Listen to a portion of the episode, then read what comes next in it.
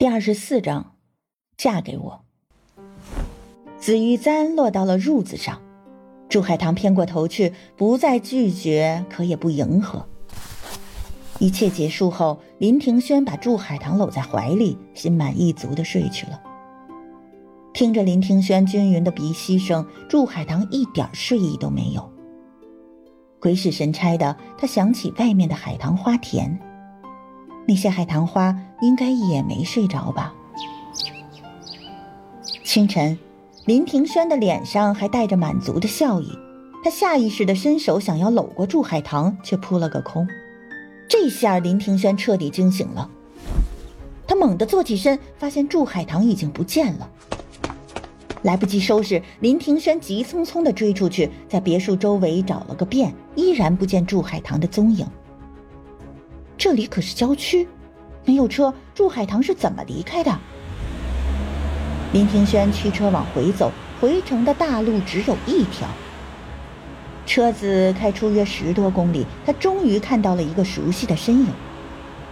林庭轩提着的心终于放下来了，他放慢车速，降下车窗。海棠，上车。祝海棠置若罔闻，眼睛只是朝前看。这里。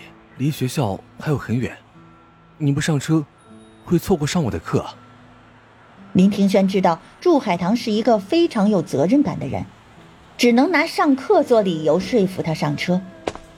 祝海棠脚步顿了顿，终于肯开口了：“你到学校以后帮我请个假。”林庭轩赌气跳下车，拉住祝海棠说：“你要是不去，我也不去了，才不会替你请假呢。”祝海棠看着他，眼神空洞，像是失了神。你到底想怎么样？他的憔悴令林庭轩心碎。我想和你重新在一起。祝海棠冷笑：“你想要的，昨晚不是已经得到了？林少爷，我的表现怎么样啊？能让您满意吗？”林庭轩最听不得他这种自轻自贱的话，可也知道自己理亏在先。赶紧把祝海棠抱在怀里。海棠，昨晚是我太冲动了，我是太爱你了，对不起。祝海棠突然笑出声来，她抬头看着林庭轩：“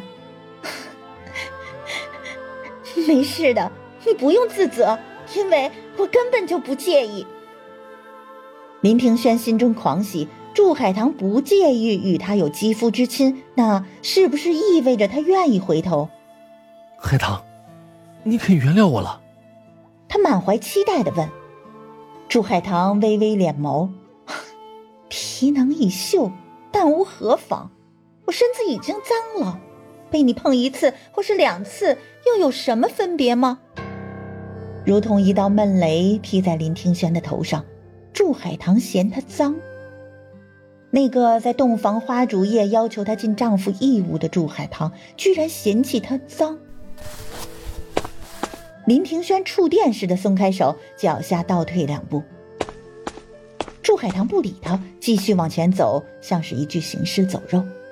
林庭轩发了一会儿呆，等回过神来，祝海棠的背影已经变得很小。他再度开车追上祝海棠，这一次也不劝对方，直接抱起祝海棠，把她塞进车里。祝海棠挣扎了几下，浑身脱了力。昨晚一番折腾后，她彻夜未眠。清晨又走了这么远的路，体力已经被消耗到了极致。朱海棠靠在椅背上，呆滞地看向窗外，不言不语。两人赶到学校时，已经快到上午放学的时间了。他俩上午都有课，又双双迟到，如今又一起过来上班，同事们见了，自然猜出是怎么回事。林庭轩含糊地向安德烈解释。我跟朱老师发生一些误会，不小心错过了上课的时间。安德烈朝他眨了眨眼睛，那就赶紧把误会解释开，这几节课也算没有白耽误。陆云清见两人一起出现，心中五味杂陈。昨天他被林庭轩打败，这让他有一种前所未有的挫败感。尽管两个男人没有明说，可他们都明白。争斗的起因是祝海棠，结果依旧是祝海棠。输家是没有角逐权的。祝老师，你还好吧？强忍沮丧，陆云清走到祝海棠的身边，缓缓蹲下去，仰视着美丽的女子。昨天放学时，祝海棠还开开心心的，只隔了一晚，她竟比木偶还要呆滞。这一晚，到底发生了什么？陆云清强迫自己不准往下想，无论发生什么，他都愿意陪在祝海棠身边。你想摆脱林庭轩吗？陆云清突然开口问道。祝海棠的眼中终于有了波澜，他缓缓把视线对焦在陆云清的脸上。你有什么法子吗？陆云清微微一笑，用手附上了祝海棠的手背。嫁给我。祝海棠吃了一惊。在同事们的眼中，自己跟林庭轩牵扯不清，几乎名誉扫地了。陆云清清清白白的一个人，何必为了他惹一身腥？陆老师，你别开玩笑了。祝海棠勉强笑了笑，想要起身逃离，可他的双手手腕同时被陆云清握住。陆云清盯牢他的眼睛，神色温柔：“我不管你们之间有过什么，海棠。”只要你不喜欢他，我就坚决的站在你这一边。我没那么好，更不值得你为我如此。祝海棠喃喃说道：“值不值得，我自己心里清楚。”海棠，你愿意给我一次机会吗？陆云清掌心冒出冷汗，他从来没这么紧张过。